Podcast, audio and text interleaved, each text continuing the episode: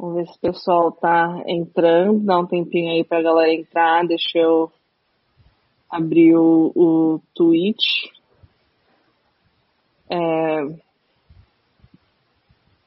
pra ver se tá rolando aqui também. Deu tempo de compartilhar no Facebook, no Twitter. É, deu a gente deu aí, a gente deu o tempo para vocês poderem, para todo mundo poder entrar e poder entrar e acompanhar a gente. Deixa eu só ver se tá tudo certo com a página do, do Twitch. É, sim, ao vivo. Estamos lá é. ao vivo. Uhul! Já dá pra. Pronto. Agora tá, tá certo. Ok, agora eu estou tranquila aqui, tá lá.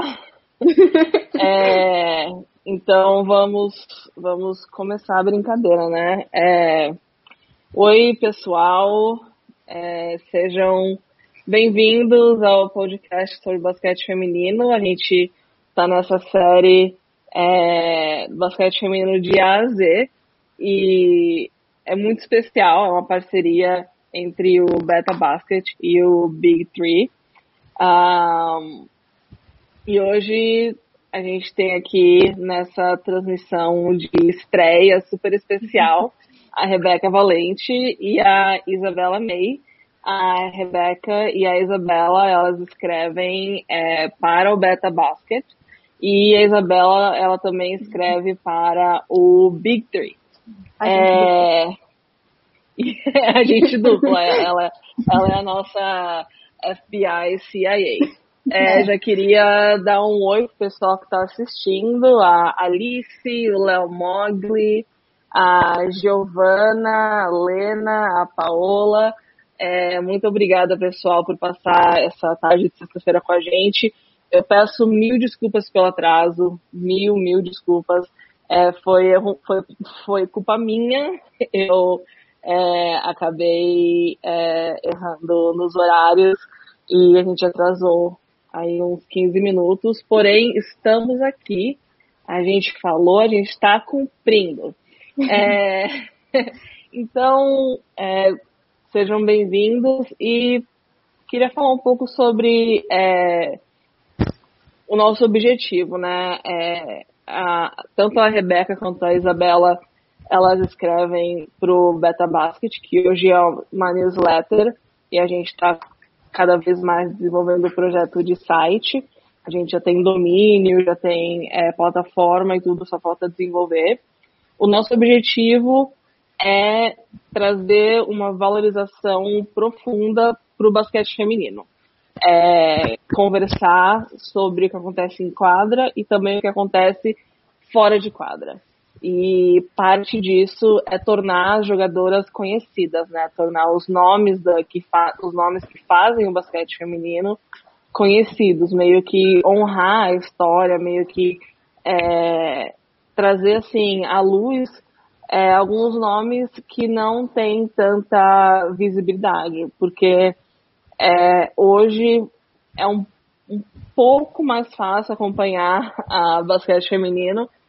É, ainda é difícil, ainda não tem muito veículo que fala, mas pensa há 20 anos, quando o Houston Comets estava ganhando quatro títulos. É, não tinha o, a gente não tinha o acesso que a gente tem hoje. Então, em muitos casos, quem começa a acompanhar o basquete agora não, não sabe é, quem estava lá no começo, sabe? Quem trouxe tudo pra gente. E o objetivo desse, desse podcast é falar sobre essas pessoas importantes, é, times também, por exemplo, tem times que não existem mais, mas que foram extremamente importantes. É, e por isso, de A a Z, a gente vai trazer o. A gente vai é, trazer uma, uma letra do alfabeto a cada dia. Hoje a gente vai falar mais de nomes. É, e, e, vai ser uma conversa, né? Tanto a Rebeca quanto a Isabela entendem muito de basquete feminino, gostam bastante. Inclusive, daqui a pouco eu vou pedir para elas contarem como que elas começaram nessa, nessa trajetória com o basquete feminino, como começou o amor da, da vida delas pelo basquete, o, o amor pelo basquete feminino na vida delas. É, porque é, é, é, algo, o basquete feminino sempre acaba sendo um pouco pessoal, né? Tem, sempre tem uma história assim pessoal. É, no meu caso, eu comecei a acompanhar o basquete feminino em 2006 por conta do Mundial do, de, de São Paulo. E minha jogadora preferida é a Beck Hammond, que hoje vai estar no próximo episódio, né, letra B. É... Hoje, Beck Hammond para sempre. Quem me conhece sabe que aqui é, que aqui é Beck Hammond nascer, viver e para Beck Hammond morrer, né? Eu sou santista, mas também sou daquista. É, então, minha jogadora preferida, na verdade, minha ídola da vida. É, hoje eu não tenho time, eu não torço para nenhum time. É, se fosse falar, olha a Agatha, a Agatha do, do NBA das Minas tá aí também. Então, meu nome é Roberta, acompanho o basquete feminino desde 2006. Minha jogadora preferida é a Beck Hammond. Eu não tenho time hoje. Há quem diga que eu torço pro Seattle Storm, mas isso é fake news, ok? Ela é do Seattle, sim, gente. É, isso aqui estar um trio do Storm aqui, entendeu? É. A gente mantém assim pra ficar bonito. É fake news, ok? E eu fico aí na, eu fico na surdina, isso é quando às vezes eu torço mais para um ou para o outro. É, e, enfim, eu vou dar espaço agora para a Rebeca se apresentar, falar sobre como ela começou a acompanhar o basquete feminino e escrever e, e jogadora preferida e time. Bom, boa noite, meu nome é Rebeca. É, se escreve com acento, mas se fala Rebeca mesmo. Foi erro de cartório.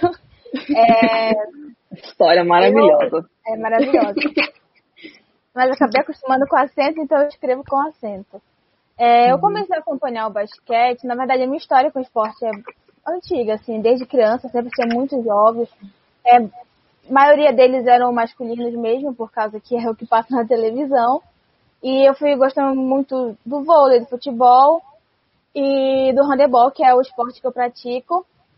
E eu lembro que quando eu fui jogar pela minha antiga escola, tinha os times de basquete. E aí que eu comecei a ver o basquete de outro modo, porque como eu sou baixinha, eu achava que não existia lugar no basquete para mim. E aí eu não assistia. É, e aí eu não assistia, fiquei. Aí comecei a assistir os jogos de basquete por causa desse time da minha escola. Eles chegaram a alguns campeonatos, ganharam, acho que foi prata, foi bronze, os meninos. Então eu acabei começando a gostar por causa deles, né? E comecei a acompanhar não os jogos, mas via notícias, sabia do que estava acontecendo até chegar em 2019, a Copa do Mundo Feminina, que os. Estados Unidos ganhou e a Megan foi a principal estrela daquela Copa. E aí, com a Megan, eu conheci a Sul. E aí, pronto. Olha! Termina a Copa, a Megan vai lá, o último jogo vai lá na arquibancada. E eu falei, mano, quem é essa mulher? Aí eu fui procurar quem era a Subbird e na hora, assim, eu fiquei quem é essa mulher? Chocada. Como eu não conhecia essa mulher? Aí eu comecei a procurar mais coisas sobre o Seattle Storm, sobre a WNBA. E eu lembro que foi até uma pergunta que a Roberta fez, que você fez no Twitter, sobre o que significava, né? E eu lembro que eu comecei a, a assistir mesmo jogos da WNBA ano passado com eu assisti o jogo do Las Vegas contra o Chicago, que eu fiquei muito triste naquele jogo. Mas eu comecei, foi aí que eu comecei a conseguir assistir a WNBA. E eu lembro que eu e assisti todos as, os jogos entre os Aces, o Aces e o Mystics e assisti a final. Então, na minha cabeça era pra torcer pro Mystics, né? Assim, era pra mim ser uma torcedora do Mystics, mas o Seattle já tinha me conquistado, e a Sul também. E mas é como a, eu respondi até no Twitter, o, a Helena Deladon, no caso, quando ela estava com a costa batida, machucada, uhum. é, ela, eu também estava naquele estado, só que com o joelho.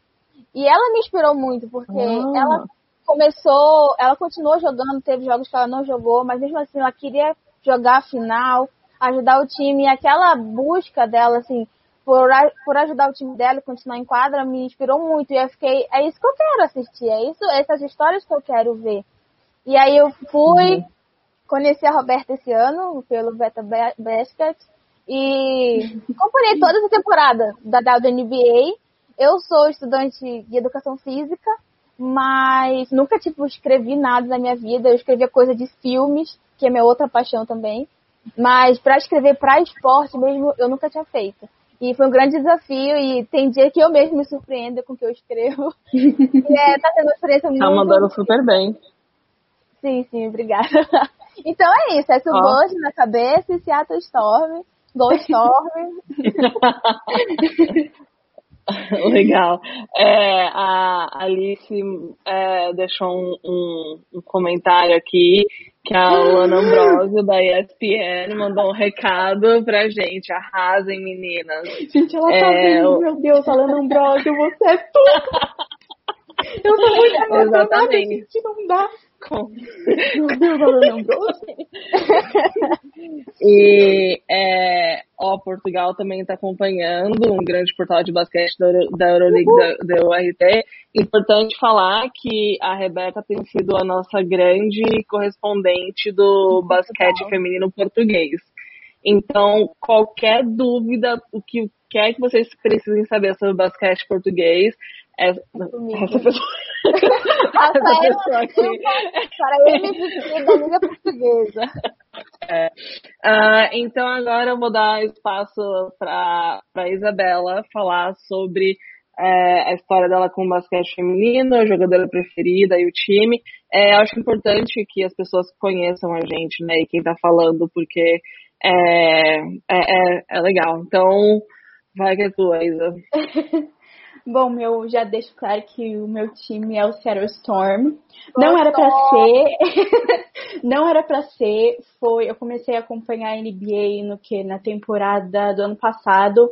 E aí vim numa crescente, não sabia muito sobre basquete feminino e quando a bolha voltou, né, da NBA, eu fiquei uhum. sabendo uhum. por acaso no Twitter de um primeiro jogo entre o Liberty e o Seattle Storm, Seattle primeiro Storm. jogo da temporada.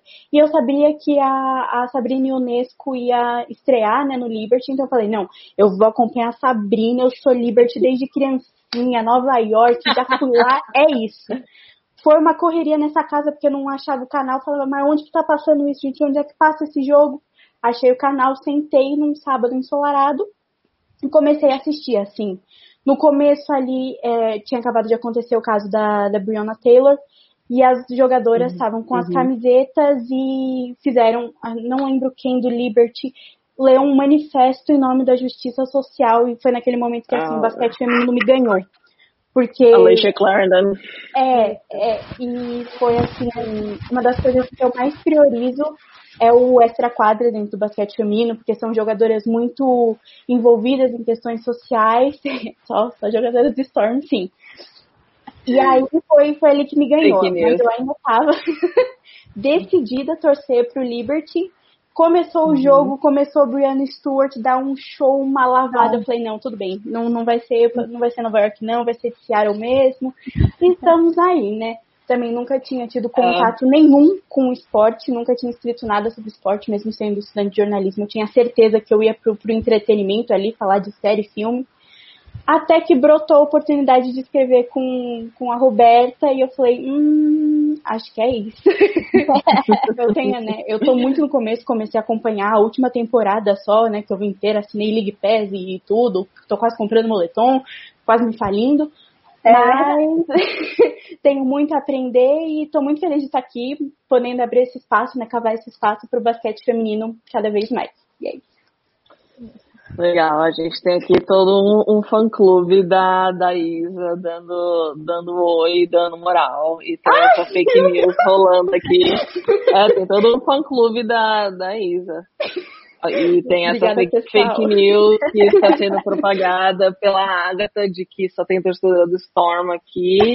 É, eu vou pedir ajuda do, dos, das pessoas que. dos, é, dos meios oficiais para rebater isso. Enfim, então, é, hoje nós estamos aqui, somos nós que estamos falando de basquete feminino, essa também é, é a, a grande redação do Beta Basket. é, a gente, tudo é feito com muito amor, muito carinho e queria agradecer a Alice e o Léo Mogli pela paciência em ajudar a é, tornar esse, isso realidade, né? Porque é, tem, sempre tem muita coisa por trás e como o, o Mogli e a Alice têm bastante experiência com, é, com lives e podcasts nas redes sociais, é, é uma grande ajuda. A Alice, ela tem o Big Three, mas ela também é a dona da página Árbitros NBA. Acho que é a única página no Brasil que fala sobre árbitros, né? E é super interessante. Traz cada informação assim que a gente nunca escutou falar, impecável. Alice é, é, hoje ela, ela, hoje ela falou sobre aquele negócio do apito do árbitro. Sim! Que eu nunca, nunca ia imaginar que tinha um apito especial na NBA com, com, com enfim, uma capa é, que caiu na lá, é, é, sigam lá. É, na última temporada, né? Por causa do coronavírus, eles colocavam uma capinha É. na W também. Gente. É. Até Então, o apito. Tá usando É, máscara. É, exatamente. É, então, e também, então a gente, tem- a gente tem aqui uma audiência bem eh, de muita qualidade. A gente tem a Alice eh, do Árbitros da NBA, tem a Agatha do NBA das Minas, o NBA das Minas também sempre está sempre disposto a ajudar quem está falando de basquete feminino, quem está começando a falar sobre eh, basquete. É, o, o Felipe também, o Felipe Souza, do blog do Souza, eu escrevo por blog do Souza também, está acompanhando. Ele ajuda bastante também a propagação do basquete feminino. É, e todas essas pessoas, essas pessoas são muito importantes, né? É, a gente sabe que basquete feminino precisa de um empurrão, precisa de uma força. E a gente está literalmente botando a cara para jogo, para é, saindo da zona de conforto para poder falar sobre basquete feminino. E a proposta do basquete feminino de A a Z é, a cada dia da semana, é, a gente trazer curiosidades, nomes, é, a fatos interessantes com tal letra do alfabeto é, sobre a WNBA, porque é mais fácil né, de organizar. É, não sei se foi a, a Rebeca a Isabela que falou que é o grande stop do basquete feminino.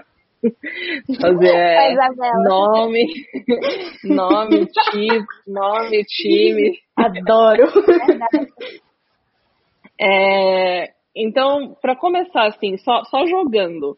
Primeiro eu quero perguntar para vocês que estão assistindo, vocês que estão aí nos comentários.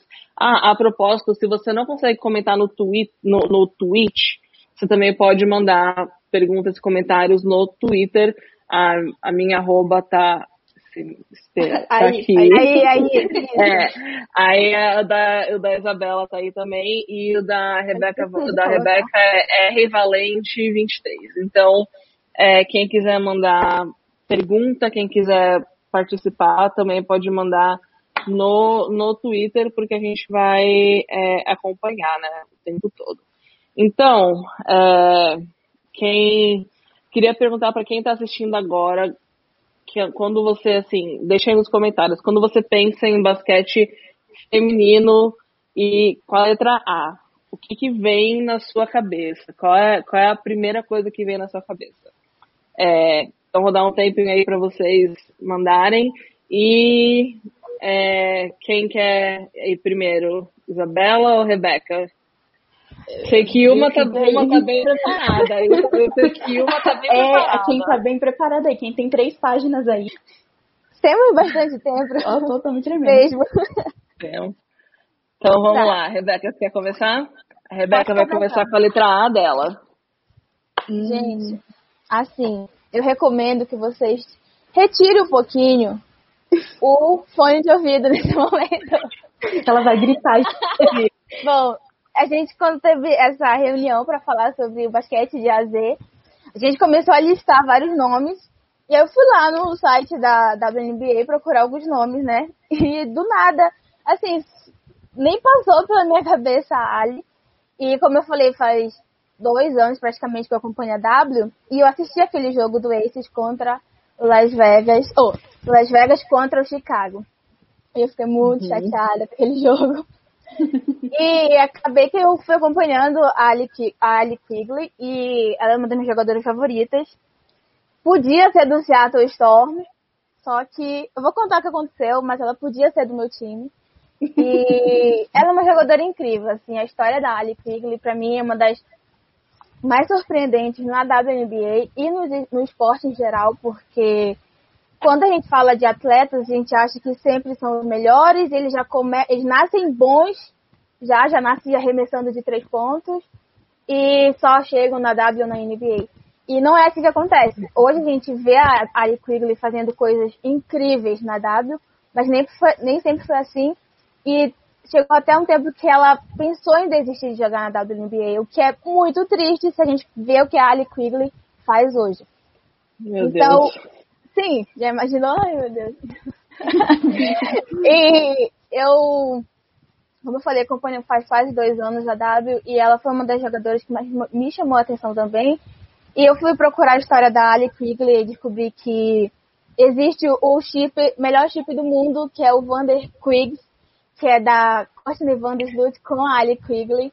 E aí elas são uhum. incríveis juntas, separadas também, mas incríveis juntas. uhum. E eu... E hoje eu vim trazer mais sobre a Ali, a Ali Quigley. Quase eu falo Ali Vandersloot. Que eu acho que deve ser o nome dela também, né? Também. É. é. E eu, quando eu já sabia um pouco mais sobre a história dela, mas hoje eu sentei a tarde toda para saber mais ainda. E acabou que eu me perdi assistindo vários vídeos dela jogando de três pontos. Mas vamos lá. Ali Totalmente compreensível, né? Porque ela tem um estilo de jogo tão fácil e tão leve que você fica hipnotizada assistindo. É, sim, sim. E aí eu fui. Teve uma hora que eu tava no, no All-Star, que ela ganhou os dois All-Stars, foi de 2017 e 2018. E aí são 15 minutos de vídeo e eu tava, meu Deus, tem que pesquisar mais. Eu tava lá assistindo a Ali Quigley. É, Ali Quigley, pra quem não sabe, o nome dela é Alexandria, é, que todo mundo chama de Ali Quigley. Ela começou a jogar basquete desde criança, né? O pai dela inspirou ela a jogar basquete e ela viu a WNBA surgindo. A Ali nasceu em 86 e a WNBA foi lançada em 97, então ela já tinha 10 anos quando a WNBA, mais de 10 anos, né? quando a WNBA surgiu e o pai dela uh, incentivou ela, o pai dela jogava basquete. Só que ele não chegou a ver ela jogando porque ele morreu quando ela tinha 7 anos de idade. Então, ele, tudo que ela fez, ele não conseguiu ver. Nossa, que triste. E Ali, sim, muito triste. A Ali foi jogar, ela jogava, ela é de. Eu chamo a Ali de, além de esposa da Courtney, eu chamo ela de filha de Illinois. Porque é uma eu assisto muita série sobre Chicago, gente. Então eu realmente acredito que existe isso. E ela viveu a vida toda dela em Illinois. Ela nasceu em Juliet, Juliet, uma coisa assim. E jogou a vida toda dela até o high school. Ela jogou no DePaul University, que é uma das maiores escolas de Chicago, que também participa da NCAA. Ela jogou lá de 2004 a 2008. Durante os quatro anos que ela jogou lá, ela chegou em 2006 no Sweet 16, que é como se fosse as oitavas de finais, certo? Uhum. E aí nisso ela teve uma carreira na, na NCAA, só que não é uma coisa estrondosa. Ela foi draftada em 2008, mas 2008 era o ano de ninguém mais, ninguém menos que Candace Parker.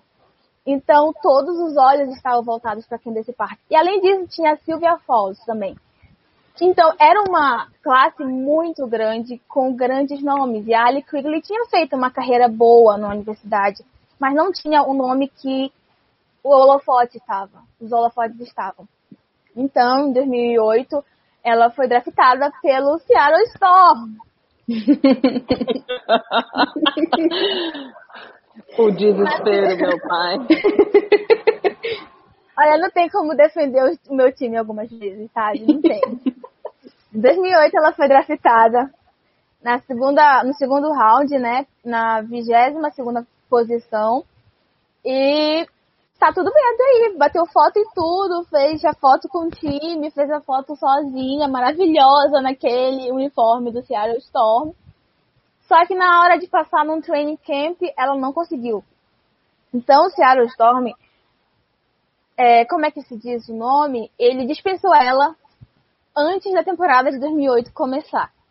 Então, se a gente for para pensar hoje, na época de coronavírus, é, o draft de 2020 foi muito difícil para as atletas, porque elas tiveram pouco tempo para treinar um pouquinho e ir para o training camp, para chegar bem. Algumas atletas da classe de 2020 também foram é, dispensadas antes da temporada começar por esse uhum. motivo, pela falta de entrosamento. Porque se você parar, se a gente parar para pensar, são é, jovens mulheres saindo do, da faculdade para jogar numa liga que tem como se manter. A gente viu, por exemplo, esse uhum. ano uma, uma coisa muito fora da casinha, digamos assim, que é a Crystal Dangerfield, que foi selecionada na segunda rodada e conseguiu ser titular e dar certo. E não aconteceu com a Ali. A Ali foi dispensada pelo Seattle Storm. Ela disse que estava voltando para casa, para Chicago, no caso, quando recebeu a ligação do Mercury, do Phoenix Mercury, e falou: Olha, vem para cá que a gente vai assinar o contrato. Ela foi para Phoenix, né? E assinou uhum. com, o contrato com o Phoenix Mercury. Ela jogou Deixa eu só dar uma olhada, que eu acho que ela jogou seis jogos no primeiro ano dela, que foi em 2008. Só confirmar aqui, porque é muito pouquinho jogos que ela fez nos primeiros anos dela. Ela fez, ela ficou no banco primeiro ano, fez alguns jogos e no segundo ano dela, que foi em 2009, eles dispensaram ela no meio da temporada. Então ela já tinha começado a temporada de 2009 e dispensaram ela em 2009, no meio. Isso aconteceu também na essa temporada na WNBA, né? A gente viu várias. Um dia a atleta estava jogando num, num, time e no outro dia ela já estava em outro. Então estava bem complicado esse ano e em 2009 também. A Ali foi dispensada na metade de 2009 e não jogou mais em 2009. Quando foi em 2010, ela jogou. Ela jogou três jogos pelo San Antonio Silver Stars, o time da Roberta, o finado. e quatro jogos pelo Indiana Fever. Ou seja, ela jogou sete anos o ano todo e não conseguiu uhum. ficar em um time. A Ali tinha muito disso. Ela entrava querendo jogar, querendo ser a, a, fazer parte do time e não conseguia terminar uma temporada no time. O único que conseguiu mais ou menos foi o Phoenix Mercury. E nisso ela foi, jogou no San Antonio Silver Stars e no Indiana Fever. Só que ela jogou nesses sete jogos, sete minutos por jogo. A média dela era de sete minutos por jogo. Sete minutos você não consegue fazer nada no basquete, praticamente. Uhum. Ainda mais para uma pessoa que. Eu não considero, não considero ela rookie porque ela jogou 2008 e 2009. Mas a confiança de entrar em quadra eu acho que não tinha, porque ela jogou muito pouco pelo Phoenix Mercury. Uhum. E em 2011, acontece a coisa mais bárbara que eu já vi na história do basquete feminino. O Seattle Storm fala, Ali, eu tô interpretando. Ali, vem assinar o contrato que a gente vai jogar contigo em 2011. Hum, o ex-arrependido. Ex-arrependido. gente, por favor, pelo amor de Deus. Ali vai para Seattle, de novo, faz as fotos com o time, faz as fotos sozinha. Começa o training camp. Ela passa do training camp. Deus. Passou mas, dessa vez. É, passou dessa vez, né? Passa do training camp e joga sete jogos pelo Seattle. E o Seattle vai dispensar Ali Quigley de novo. Nossa, o embuste, hein? Meu Deus. Os embustes é, do Seattle. É o e boy eu... lixo. é, nossa não dá nem pra defender. E o que acontece, o, o, é o que a própria Ali Quigley relata é que quando ela foi, ela estava treinando com o Seattle Storm e ela fala assim mesmo pro técnico: Eu tô pensando em conseguir um passaporte para jogar na Hungria. E ele vira para ela e fala: É melhor você conseguir mesmo. Eu fiquei, gente, como você fala isso uma atleta? Não tem, isso é falta de respeito. E eu, ela não fala o nome do técnico, né? Mas eu não, não sei é. quem, também quem é. Não sei se era o principal técnico do Seattle Storm, não sei quem foi que falou pra ela. Mas ela conta que isso aconteceu com ela. E aí no o Seattle. Brian Egler, né? Sim, sim. Eu não, ela não fala o nome, né? Mas aí não tem como a gente saber quem foi. Mas ela disse que um, ela falou um, é, e o coach é, falou isso pra mim, tipo, que era melhor ela conseguir o passaporte para jogar na Hungria. Não demorou muito, ela jogou só sete jogos pelo Seattle Storm. Aquela coisa assim, eu não vou defender meu time, porém... Tem como, tem é, como. Porém... Porém, a Ali jogava como point guard. Ou seja... Pelo Storm. É a Suburb. Então, naquela época, em 2008 e 2011, a Suburb estava muito longe da aposentadoria. Mas eu não sei por que motivos o Seattle Storm não ficou com a Quigley. Eu fui olhar os, as jogadores que estavam lá em 2008 e 2011. Tinha uma outra que era reserva da, da, do Suburb, que já estava no Seattle há três anos. Então, eu acho que assim, a Ali chegou no, no momento errado no Seattle Storm. Porque se ele tivesse dado a oportunidade para Ali Quigley jogar e se desenvolver, talvez a gente tivesse ganhado mais títulos. Porque o que a Ali uhum. Quigley se tornou depois disso foi uma coisa assim, sabe, de explodir a cabeça. Porque era o caso de dar oportunidade para ela jogar e se entrosar com o time. É, em 2011 é a mesma coisa. O Seattle Storm em 2008, 2011 não é que eles não tinham chance de ganhar título, mas não tinha o elenco pesado que eles têm hoje que não dava para colocar o Mari Quigley ali.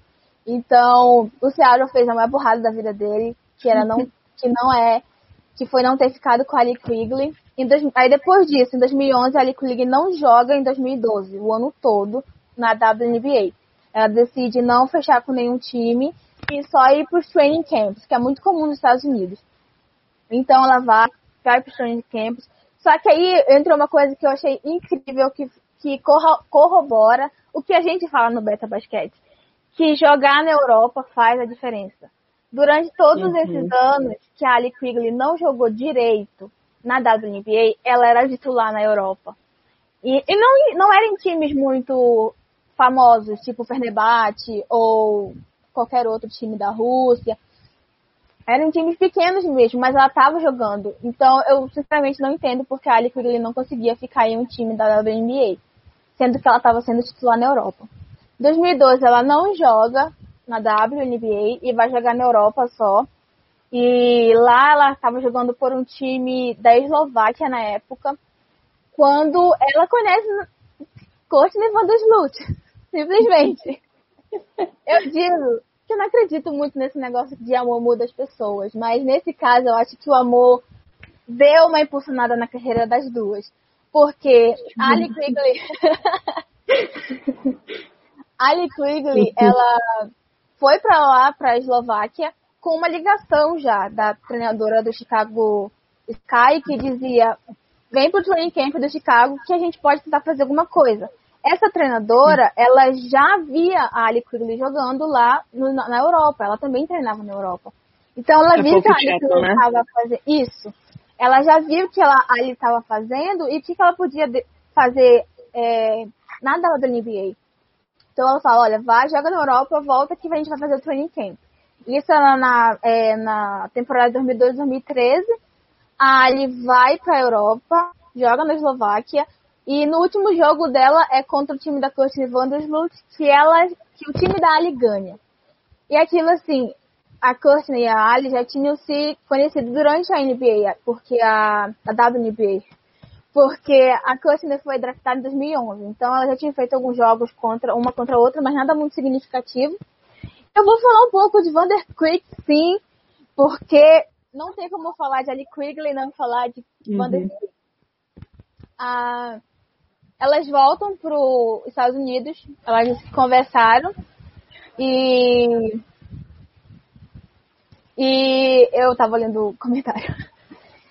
Conversaram, acharam muito estranho e tá, estar no mesmo voo as duas, mas estava tudo bem até então, porque estava voltando para os Estados Unidos. E aí fica mais estranho ainda quando as duas estão na mesma limusine para ir pro, hum. pro, pro CT, digamos, do Chicago Sky, né? Para fazer exames físicos, para ver se tá todo mundo bem, para tudo mais. A Ellie Quigley finalmente consegue passar no training camp e é e assina com, com o Chicago Sky. Ela joga toda a temporada de 2013, o que foi um milagre, porque ela não tinha jogado uma temporada toda. A Ali Quigley jogou os 34 jogos de 2013. Ela jogou toda a temporada regular. É, o primeiro uhum. ano dela foi ainda devagar, porque ela ainda era banco, porque ela jogava como point guard. Point guard da, do Chicago Sky era Kirsten Vandersloot. E naquele ano, 2013, também foi um ano de virada para o Chicago Sky, porque eles conseguiram draftar a Helena Deladon como primeira escolha do draft de 2013. Então eles já tinham tudo, já tinha a faca e o queijo na mão, por assim dizer.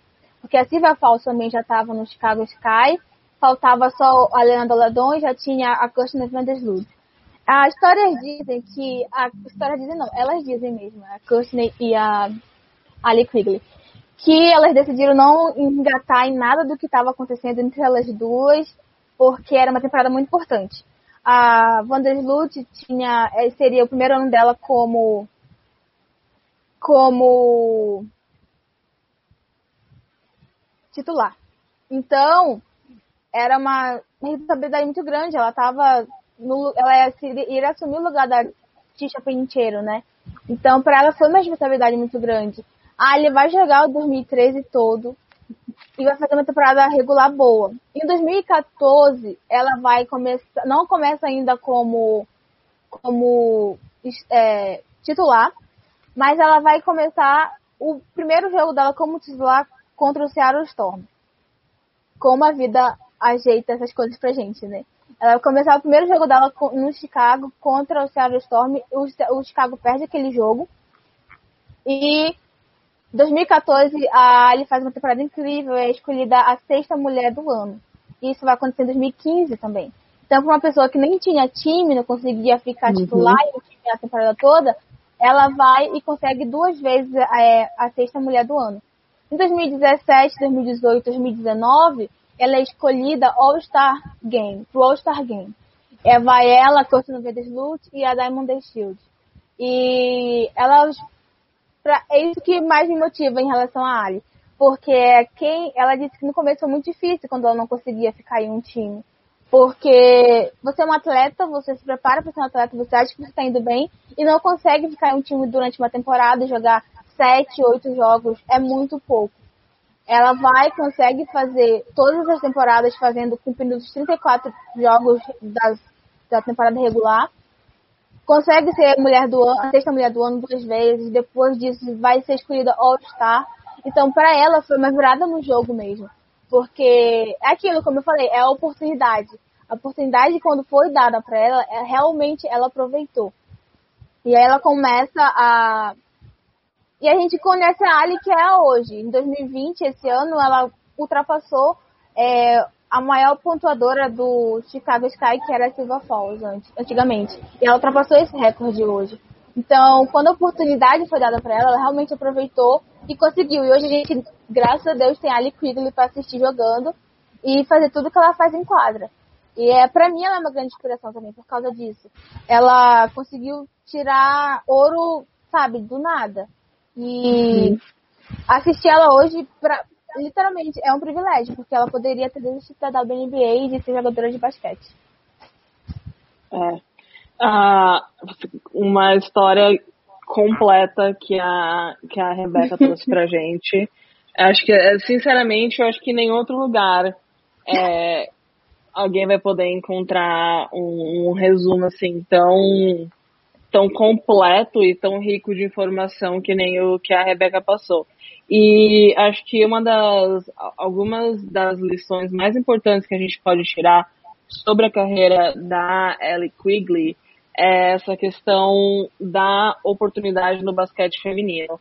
Como existem menos times, existem menos oportunidades. Então, a Ellie Quigley, ela, ela se formou na DePaul University, que não é uma universidade é, que tem uma tradição assim de basquete feminino, que nem a Yukon, Tennessee, Stanford, é, é, não é uma universidade que vai estar tá sob os holofotes. Qualquer jogador que joga na Yukon vai estar tá na, na mídia, vai ter visibilidade. Se você sai desse meio, é, se você não está na Vanderbilt, se você não está na Washington University, Maryland, você não é, também Louisville, você, se você não tá nesse meio, você não vai ter oportunidade. E é o que aconteceu com, com, a, com a Ellie Quigley. Ela poderia ter sido uma das melhores já na, no primeiro ano de rookie, mas ela não foi dada essa oportunidade. E hoje a gente vê o que os times que deixaram ela de lado perderam, né? Porque ela é de um talento único. E graças a Deus pela Polk Chapman, que é uma técnica com um olhar assim muito específico, ela, consegue enxergar talentos onde ninguém vê. É, quando você tinha aquele Chicago Sky de 2013, 2014, 2015, 2016, foram anos incríveis. E, e só mais uma coisa que eu tenho que acrescentar sobre a Ellie Quigley, é, em 2016, eu trabalhava com uma jogadora do Chicago Sky. E eu tive a oportunidade de passar é, um mês, um mês e meio lá em Chicago, com o Chicago Sky, indo nos treinamentos todo dia, acompanhando o dia a dia das jogadoras, morando no mesmo complexo que elas. E a Ellie Quigley e a Courtney Vandersloot sempre eram as primeiras chegar no, no treino. O treino ia começar, elas já estavam lá há uma hora treinando arremesso, fazendo assim, fazendo fundamento, é, e também eram as últimas a sair. Então, tudo isso é. Você vê a Courtney Vandersloot, que estava na corrida para o MVP, a Ellie Quigley passando a pontuação da Silvia Falls, que é algo gigante.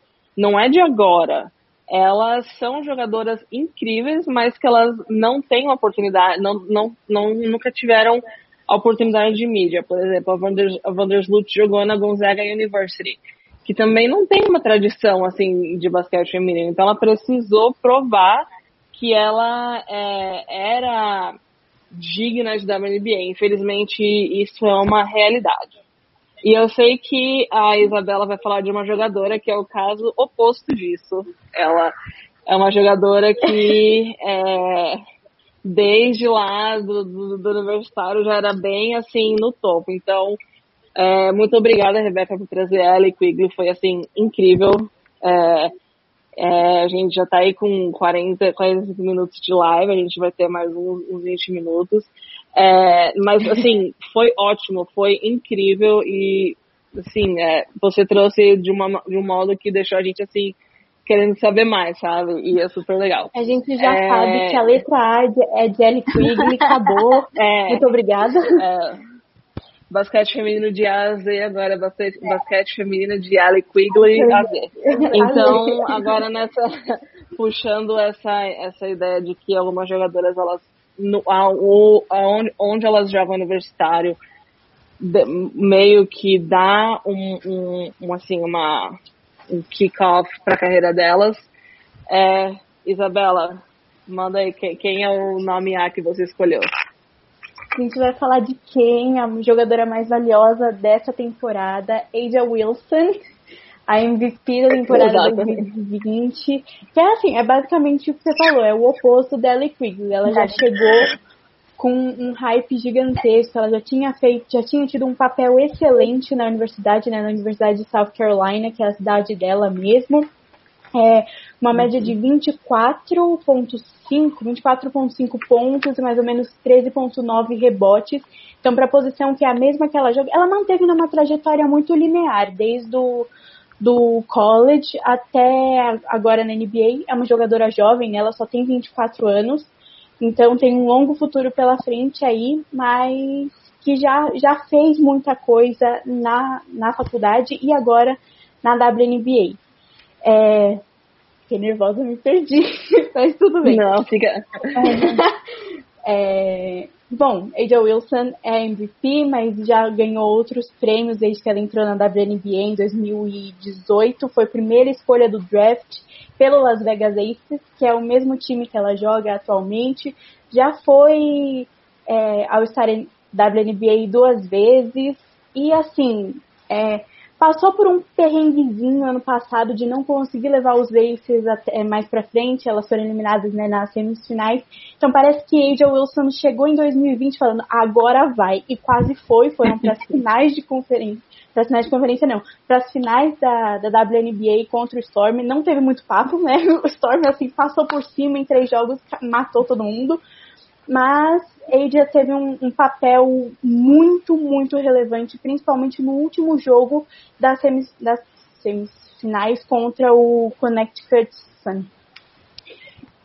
Que foi assim uma, uma, força dominante que matou, foi, uma, foi a maior pontuadora dentro de quadra e assim, não, não teve para ninguém. Chegou num duplo-duplo, num jogo 5. E, e é isso. é, que mais que eu ia falar da Aja Wilson? Apresentando ela para vocês. Ah, o motivo de eu ter, ter colocado ela nessa lista foi pelo fato dela de eu achar que ela tem um futuro muito grande na WNBA, assim. Sendo muito jovem e já mostrando tudo que ela tem, sendo uma, uma jogadora muito dominante, uma ótima, uma ótima shooter e tudo mais, ela se mostra que vai assim, ser um grande nome na WNBA. Diferente da, da dela Quigley, ela já pôde mostrar que aqui veio muito cedo. Que tanto é que ela não está jogando overseas no momento, ela assinou um contrato em 2018 com um time chinês, mas agora não, não está jogando overseas e tudo mais, e a gente consegue perceber essas diferenças até de, do começo da carreira mesmo, quando a jogadora tem uma oportunidade de fazer o nome dela ainda na, na no college. Que ela é de South Carolina, ela foi uma das principais jogadores que jogadora que levou o título da NCAA para a universidade dela. Então, Tô muito nervosa, tô gaguejando, não consigo falar. Mas é isso aí, pessoal. Não, ela foi tá indo, tá indo super bem. Ela foi Rookie of the, the Year também no ano que ela jogou. Então ela realmente teve a oportunidade e mandou, mandou brasa. Sim, desde, desde o é. começo, né? Uhum. É, é, aquela, é aquela questão, né? Que é, a, a universidade que a jogadora tá tem influência no quanto ela vai ter visibilidade, mas ela, a jogadora também tem que trabalhar para isso, porque é muito fácil ela perder é, aquele espaço para para outra pessoa. Por exemplo, nesse ano na NCAA, a, Univers a South Carolina University, que é de onde a Aja Wilson veio, estava em primeiro lugar na lista da Associated Press é, na, na, no ranking da NCAA. E a, e, a, e, a, e a lista do Associated Press é assim, é meio que o parâmetro, né, de quem está melhor, de quem está menos, é, e quem está melhor, quem está pior, e, o, e era esperado que South Carolina fosse dominar. Só que elas estão muito fora, assim, de estão sem sintonia em quadra, não estão é, rendendo. E, e, o que aconteceu? Uma jogadora, a Charlie Collier da, Univers, da, University of Texas, ela já veio e dominou esse cenário novo do, da NCAA, tanto que no, no último jogo essa, essa jogadora Charlie Collier, ela fez 44 pontos que é a maior pontuação que qualquer jogadora da, da University of Texas é, já fez na, na história da, da faculdade. Então, é, essa, é, o, de onde a jogadora vem tem muita influência. Mas, quanto mais influente aquela universidade é, maior é a responsabilidade que a jogadora tem. E no caso da Angel Wilson, ela sempre teve, é, ela sempre foi muito dominante como é, uma jovem jogadora, né? Porque ela tem é, como ela, ela, ela tem assim os fundamentos, a habilidade e ela também tem um corpo muito é, favorável ao, ao, ao basquete e ela é uma jogadora muito flexível em questão de uhum. onde vai jogar, né? Então ela pode ela pode jogar na posição 2, 3, 4, 5. E até armar. Ela é, é, é a nova. É o que chamam do jogador moderno, né? Que começou com a, no basquete feminino. O pessoal fala bastante que começou com a Candace Parker. Mas é, é realmente é, a, a Wilson, ela, ela vai fazer muito na, na WNBA, ela vai crescer assim demais. Esse foi o primeiro MVP dela. Eu não vou ser uhum. surpresa se ela, eu não vou ficar surpresa se ela ganhar algum MVP. E esse o Las Vegas Aces quando tiver com um time assim completo. entrosadinho, completo, saudável, com Kelsey Plum jogando bem, uhum. com, com Aja Wilson no topo, Andrew McCottry também é, acelerando é, vai é, é, um time que vai ganhar vai ganhar título sim fácil. É, e tem mais alguma coisa que você quer acrescentar? Não só que que o faço também ela não foi a maior pontuadora né da WNBA nessa temporada. Perdeu para outra jogadora com com A também Ari não sei falar o sobrenome dela mas não era principal. É, não sei falar esse sobrenome, gente, muito difícil. Mas não, não era a maior pontuadora, também não era liderante em rebotes, teve números altos, mas não não estava no topo da lista e ainda assim pela versatilidade acho que foi muito merecido o MVP que ela que ela recebeu. Uhum. É, é muito legal que você mencionou a Arik, porque ela estava na lista também para ser MVP, né? E ela foi assim, foi matadora no final da temporada. Assim, cada jogo ela era ponto atrás de ponto, ninguém conseguia parar e bola de três.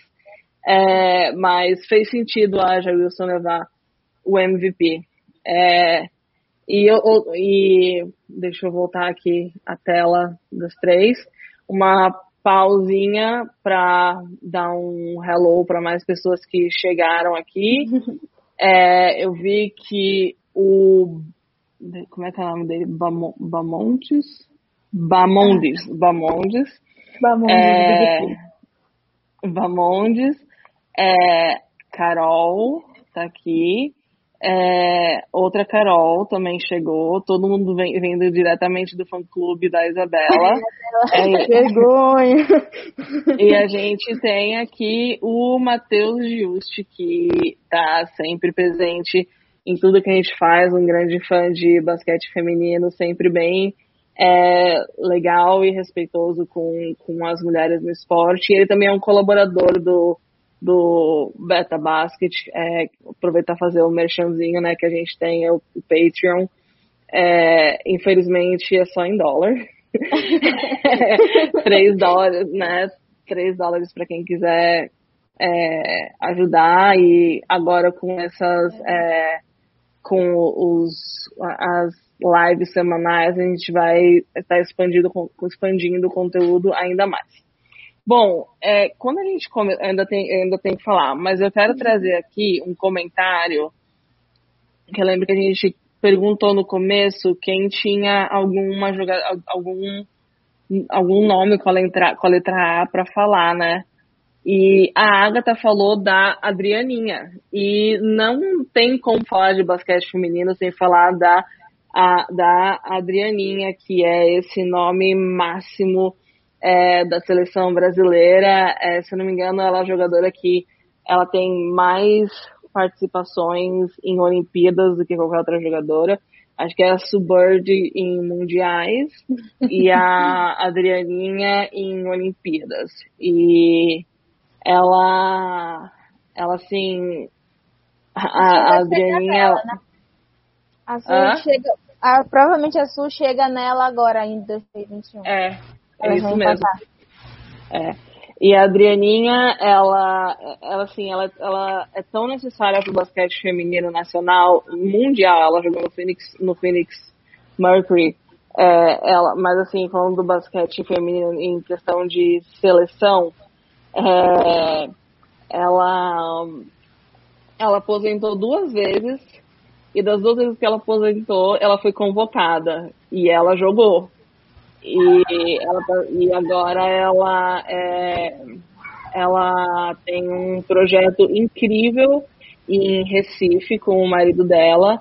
É, eles acabaram de ganhar um, uma, um apoio bem importante do Estado, inclusive, para fomentar o basquete na, na nova geração, né? Então, e a Adrianinha é, jogou lá em jogou em Recife, jogou em São Paulo, jogou é, em vários em, em, times assim muito importantes, seleção em tudo quanto é tipo de campeonato. Já também viajou muito, se não me engano, ela jogou na Itália.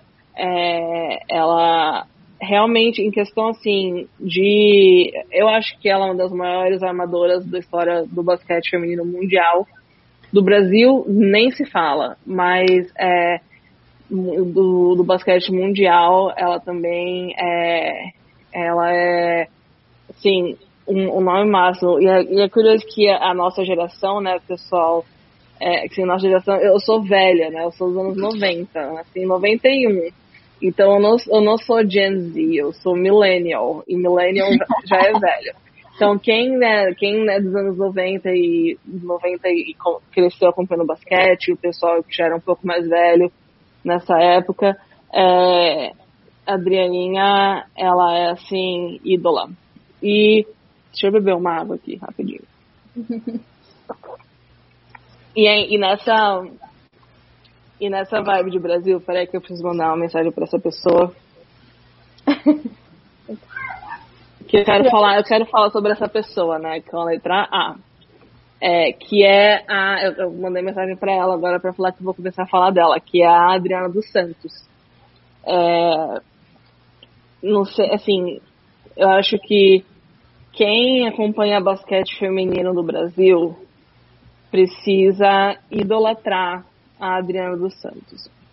Ela não só foi campeã mundial, ela não só estava naquele time é, que levou o ouro na Austrália em 1994, ela segue perpetuando essa conquista. Então, é, a gente falou, a gente, até agora a gente falou bastante das jogadoras dentro de quadra, né? E eu acho muito importante falar da Adriana por, por, tudo que ela representou dentro de quadra, mas também por tudo que ela faz fora de quadra no basquete.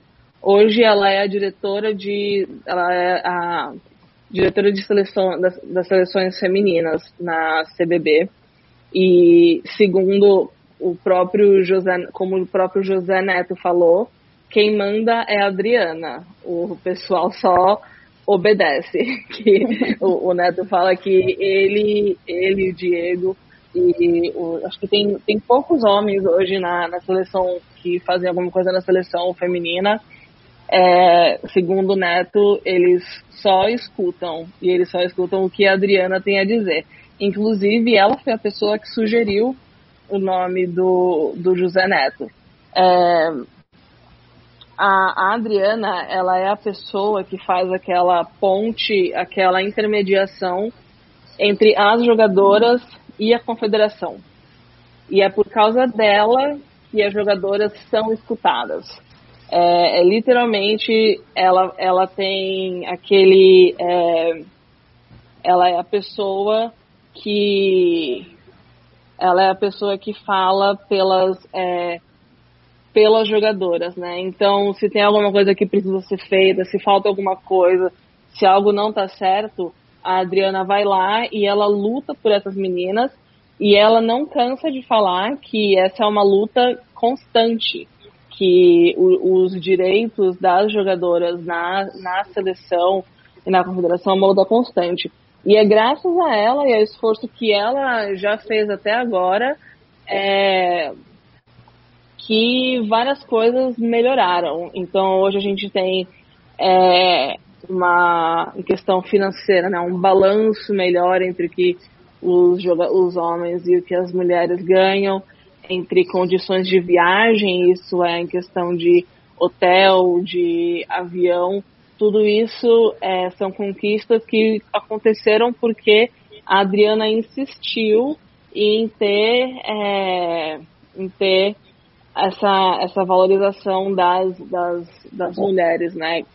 E isso é algo novo, é algo muito novo. A gente vem pedindo há bastante tempo que as mulheres façam mais parte da, da decisão do, do que acontece dentro do basquete feminino. E a Adriana veio para trazer, trazer exatamente isso. Ela está no, ela tá lá é, como diretora de seleções e ela faz o papel dela de modo vislumbrante. Não tem nada do basquete feminino brasileiro que a Adriana não saiba. Então, assim, se tem, se tem uma jogadora do Brasil que tá que vai jogar às duas e quinze, às duas e 14 da manhã numa ilha remota da lá da, da parte da numa ilha remota na, na Antártida, a Adriana sabe o que está acontecendo. E ela está assistindo e ela, ela vai fazer questão que a gente lembre daquela jogadora. Então, é, ela, então assim, é uma pessoa essencial para a modalidade, essencial para nossa seleção e também para as categorias de base, porque ela tem um projeto na em Americana com a Unimed. Ela, ela sempre fala também, né, que ela fala que ela é funcionária da, da, da Unimed, não da CBB. É, que tem esse, pro, tem esse projeto lá em Americana é, para exatamente para fomentar essa a, a modalidade, né? E eu queria também falar sobre ela, porque dentro da letra A tem um novo projeto que ela está comandando que se chama Adelante. E é um projeto que vai, é, vai ter tem embaixadores por é, todos todos os é, por vários estados do Brasil vendo o que está acontecendo, dando aula pra, e vão, vão treinar é, técnicos, jogadoras, para exatamente para poder fomentar o basquete feminino em todos os estados brasileiros. Então, é, é, é assim, caiu super bem, né? Hoje a gente está falando da letra A, então não tinha como não falar da Adriana dos Santos e automaticamente lembrando desse projeto Adelante, né? Que inclusive esse projeto Adelante ela falou pra gente numa, numa live com o Neto, é, numa, num, com, o, com o Felipe Souza. E é um projeto é, que nunca existiu no Brasil antes e vai ter um efeito muito grande, porque é literalmente levando o basquete feminino onde ele não é propagado e não só propagado, desenvolvido. Porque você não pode só, você não pode só chegar e falar assim, toma aí é, mil reais, monta um time e se torna campeão. Não é, você tem que ter um, um investimento. Tem que ter uma continuidade. É, e é isso que vai acontecer. Inclu ah, inclusive ela tá. Ela acabou de mandar um comentário aqui. e ela falou que esse projeto Adelante é um caminho para o êxito. êxito. É um curso de metodologia e capacitação. Então, obrigada, Adriana, pela por estar assistindo novamente a nossa. É, a gente tem uma audiência muito qualificada é, e, e, e, assim, ela e a Adriana tem toda essa capacidade para liderar esse projeto. Na verdade, não, não, acho que sim, ela é a pessoa essencial porque ela jogou, ela sabe o que é a realidade de uma jogadora de uma jogadora em quadra e vale lembrar que ela jogou ela estava naquela seleção de 1994, que, que ainda passou por muito mais dificuldade do que as jogadoras passam hoje. Então, é, ela, ela consegue trazer essa realidade do que é, do que é ser uma mulher jogando basquete profissional, das dificuldades, e também ela sabe o que precisa para conquistar esse, esse êxito. Porque, assim, uma campeã do mundo, campeã é, Pan-Americana, é, bronze, se não me engano, bronze na Olimpíada e prata no Mundial, ou então ao contrário. É, e então assim é muito muita capacidade. É, então assim é um projeto que me deixou muito feliz quando, quando ela ela falou e, e eu desejo muita boa sorte. Não vejo a hora de ver os resultados. É, e aqui a, a Adriana. Exatamente isso. Estamos muito felizes em poder lançar esse projeto. Grande beijo, meninas. Feliz de ver vocês. Obrigada, Adriana, pela sua é, audiência. Como eu falei, é uma pessoa, a Adriana é uma pessoa muito ocupada, mas se tem basquete feminino acontecendo, ela tá lá e ela sabe o que está acontecendo. E é, e é legal, sabe? Porque se a gente fala alguma besteira, ela, ela, se a gente falar alguma coisa errada, ela, ela, ela vem e, e fala, sabe? Porque tem essa preocupação. E, e, e, outra coisa super legal é que é uma família de basqueteiro. Então, o, o tá marido dela, é, o marido dela é técnico e a filha dela tá jogando também nesse projeto da, da Unimed. É, é super, é super legal, né? São, é uma família super, é, super dedicada ao basquete e tem essa, é, tem essa paixão pela, pela modalidade. É, é super legal. Então é isso. É, a Adriana dos Santos é uma pessoa que não poderia falar, deixar de falar. E, e agora tá rolando Veracruz e SESI também, viu? Ela lembrando a gente que tá rolando é, Veracruz e SESI. A gente vai fechar daqui a pouco aqui pra gente poder assistir também e pro, pra assistir esse jogo e também o draft, o loteria do draft da, da WNBA. E só. Vai ter cobertura no Twitter. Desculpa, depois eu falo. É.